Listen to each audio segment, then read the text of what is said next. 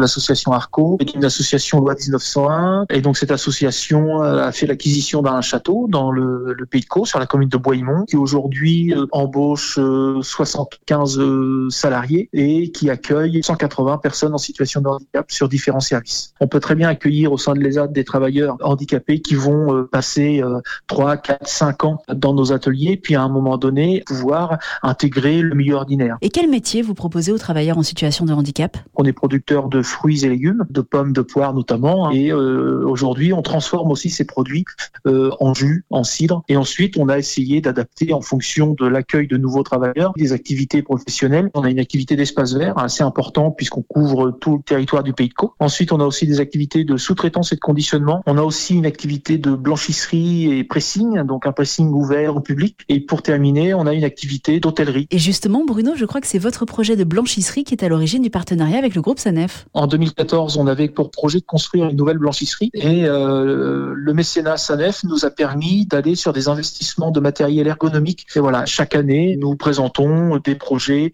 Sanef solidaires. Ils nous accompagnent donc sur des petits ou plus grands investissements, hein, ce qui, ma foi, nous aide particulièrement bien. Et je tiens notamment à remercier notre marraine, Madame Bertrand, qui travaille sur euh, le péage d'Ivoto. Et, et c'est grâce à elle qu'on a cet accompagnement depuis bientôt six ans.